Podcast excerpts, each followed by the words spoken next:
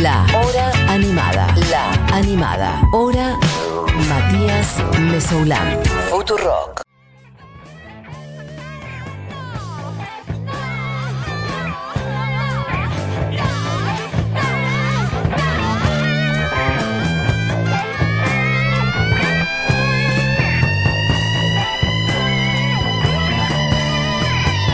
Voy a dejar esta casa, papá.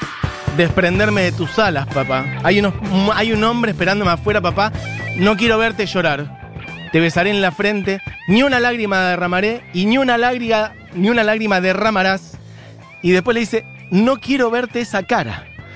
Tranca, así, directo. Eh, lo que está sonando es Gabriela y es de quien les decía antes que quiero hablar bastante a fondo. Hay mucha data que quiero contarles porque es básicamente reponer en buena medida una historia que creo yo no ha sido contada como se merece. Así que mm, yo estoy directo para hacer un documental sobre esto, así que mm, vamos a armarlo.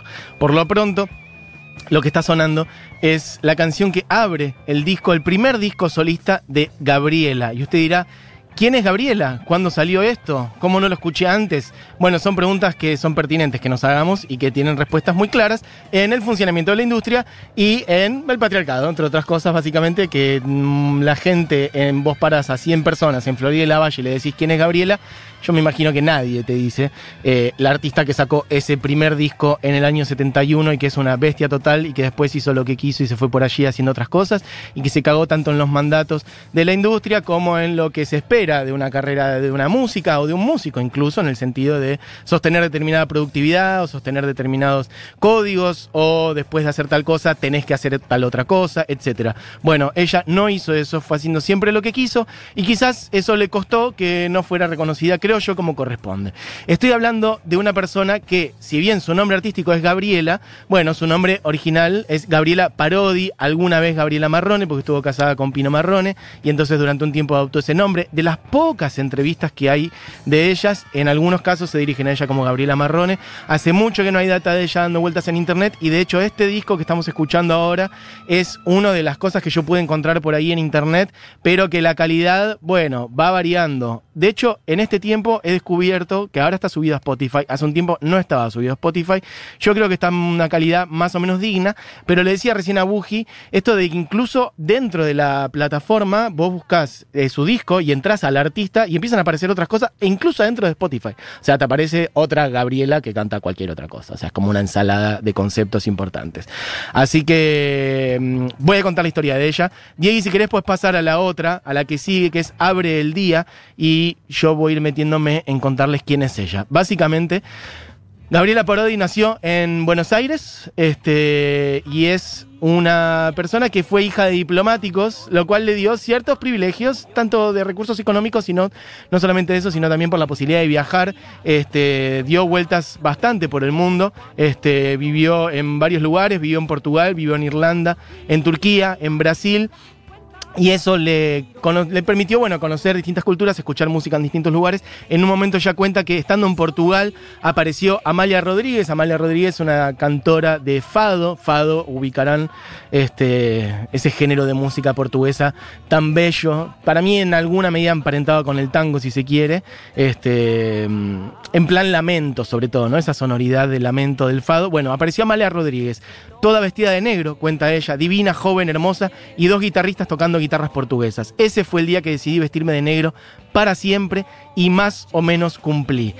En los 60, eh, dando vueltas por ahí, en un momento le empezó a pintar más la actuación, lo de la música fue apareciendo en paralelo, o más bien después, estuvo un tiempo en París bueno, en plan bohemia, parisina, años 60, ¿no? No hace falta explicar mucho más. Este, se fue medio sin nada y se sostuvo con lo que pudo, haciendo distintas cosas eh, ligadas a la actuación. Y este, la obra en la que estaba ahí no se sostuvo y en un momento decidió volver. Y en los años 70 llegó a Buenos Aires y ahí pega el giro hacia la música y saca primero en el año 71 dos canciones. Una es Abre el Día y la otra es La Campesina del Sol. Abre el Día es la que está sonando ahora de fondo. ¿No? A ver, podemos escuchar un poquito más.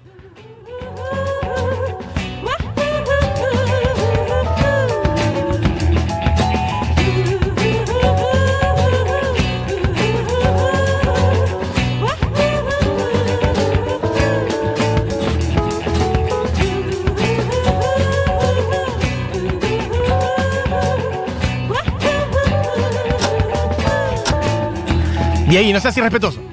Pasa que entramos justo en un momento así medio instrumental, pero Sí. eh, en el año. Ella estuvo cuatro años en Buenos Aires, en esa etapa, del 70 al 74. Y en esos cuatro años le alcanzó para sacar un EP, armar una banda del carajo y sacar su primer disco y quedar para la historia como una de las pioneras de nuestro rock nacional. Este, mm, bueno, básicamente por ser la primera mujer, salvo que me esté faltando otra información, en sacar su primer disco con su nombre, o sea, en sacar un disco como mujer con su nombre. Es decir, bueno, yo soy Lito Nevia, saco un disco que se llama Lito y los de la, esquina. Charlie García, Charlie no sé qué, eh, Gieco, Morris, toda esa gente que decíamos antes. Bueno, son todos varones, básicamente. Y Gabriela fue la primera en decir, bueno, Gabriela, así se va a llamar mi disco, así me llamo yo, pum, esta soy yo. Acompañada por una selección prácticamente de músicos, este, ahora voy a ir hacia ello. Ella se presentó en la oficina de una, discográfica que en ese momento tenía Almendra, si no me equivoco, y le cantó un par de canciones. Diego, puedes pasar a la que viene, que es Campesina del Sol. Estas son las primeras dos canciones que ella sacó en el 71. Unas- un doble simple o un pequeño EP, como lo quieran llamar, de dos canciones. Abre el día y Campesina del Sol. En plan, bueno, como están escuchando un poco folk, una sonoridad que remite un poco a Johnny Mitchell, si se quiere, o a tantas otras, no sé, Grace Leak, por ejemplo, o otras sonoridades de la época. Para mí hay una fusión de esa cosa folk con una cosa hard rockera también de los 70, que ahora van a escuchar más en el disco. Viene una campesina del sol cuidando su maíz. Uno con sombrero de paja la vio. Surcos de tierra fresca tenía él. Parches mi pecho. Bailan descalzo su cosecha.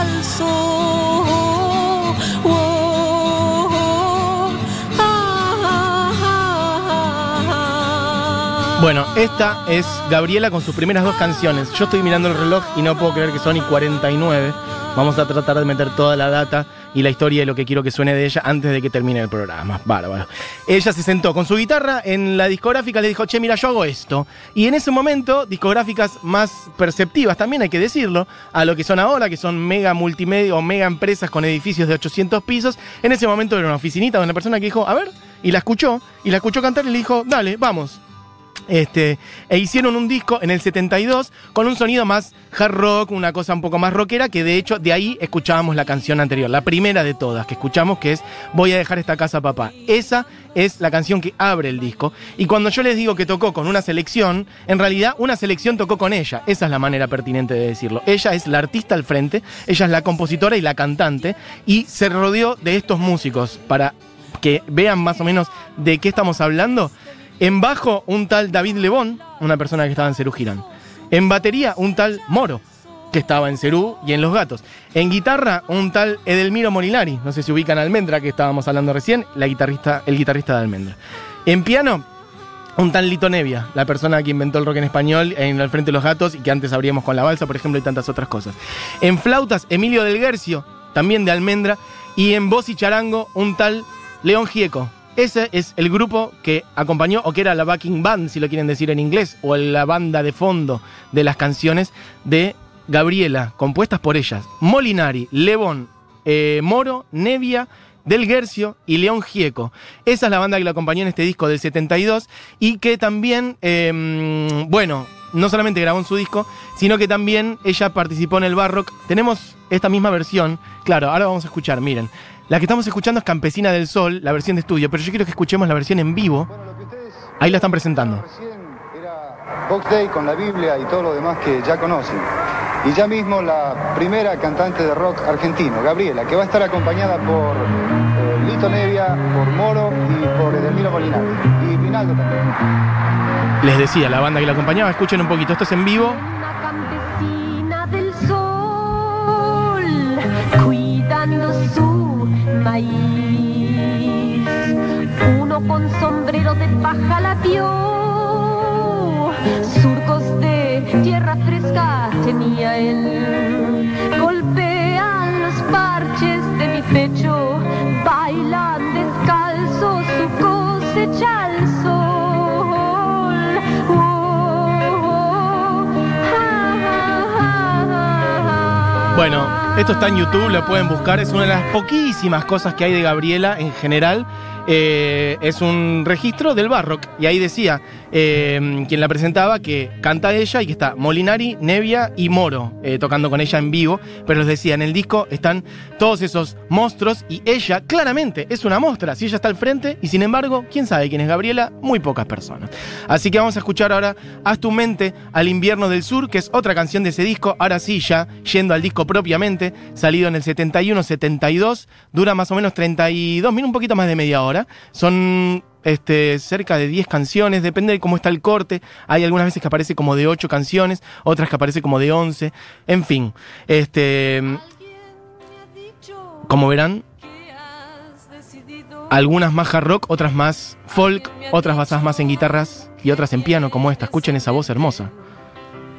Marcharte al norte con tus hijos y guitarras. Que allá piensas serás más feliz.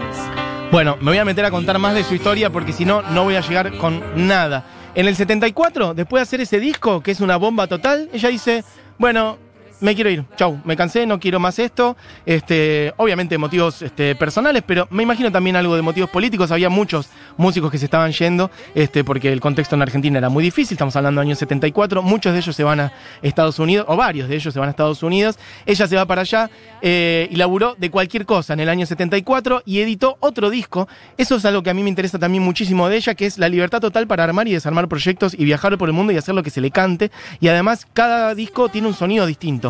En el 74 editó, como les digo, un disco llamado Ubalé con músicos de Estados Unidos que son un escándalo y otros que también los habían, eh, ya las conocían de acá, León Gieco, Santa Olalla, Pino Marrone, que como les digo fue su pareja, pero también Alex Acuña, que es un monstruo total, Robin Ford, David Lindley, son músicos de un escándalo, músicos sobre todo también ahí en la costa oeste en California, grabó eso. Después en el año 83, casi 10 años después, se fue a Suecia y grabó un disco que se llama Friendship con músicos suecos. Tranca, que va totalmente por otro lado. En el año 90 graba otro disco, edita otro disco llamado Altas Planicies, que es mucho más calmo, con como otras texturas totalmente.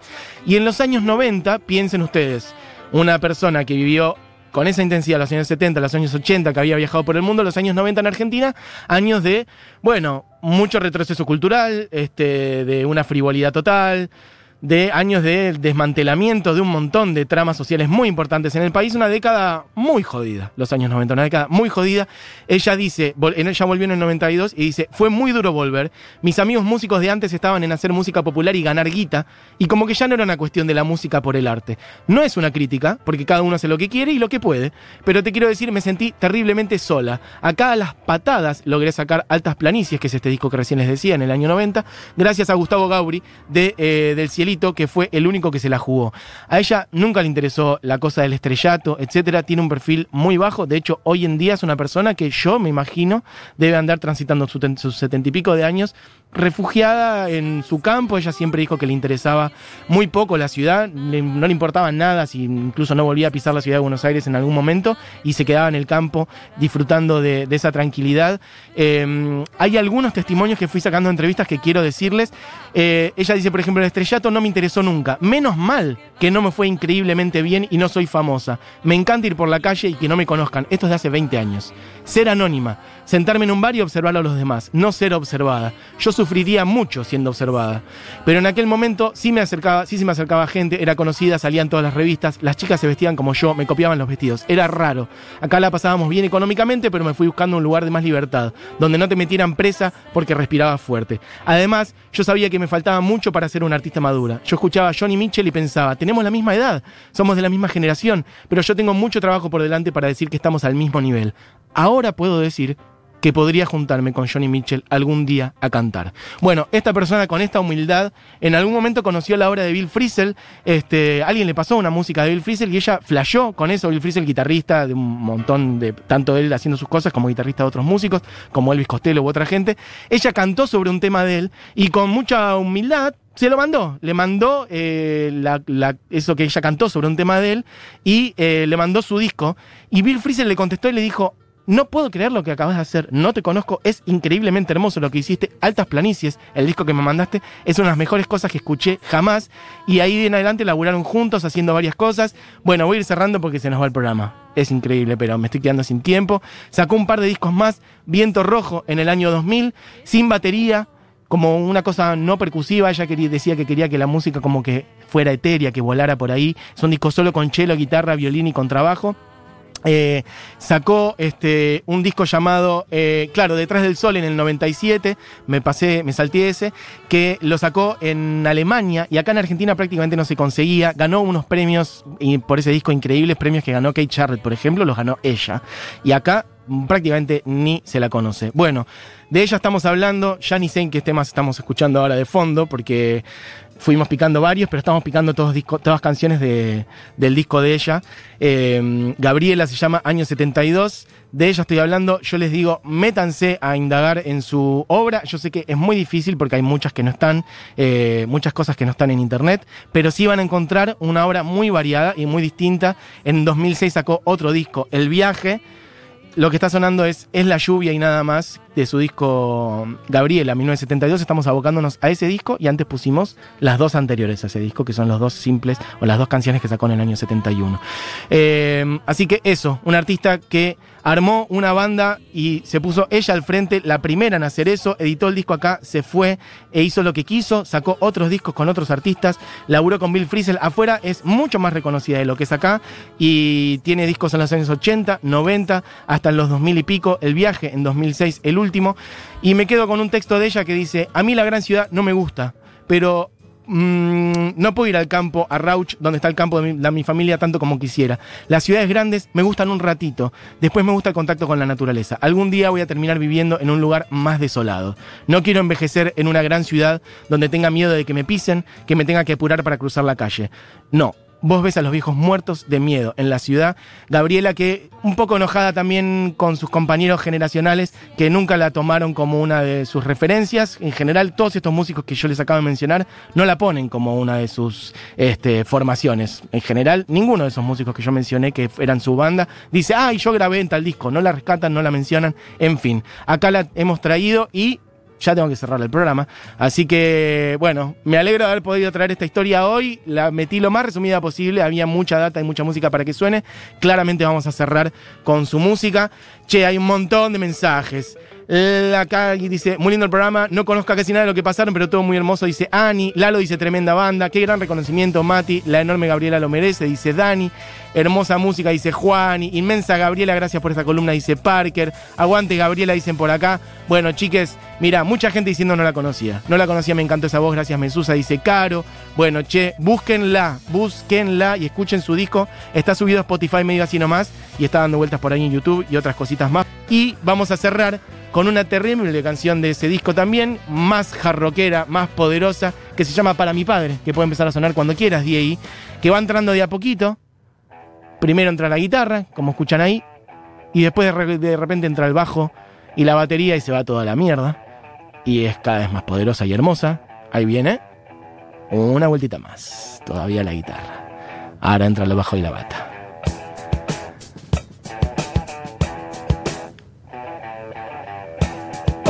Falta una más todavía.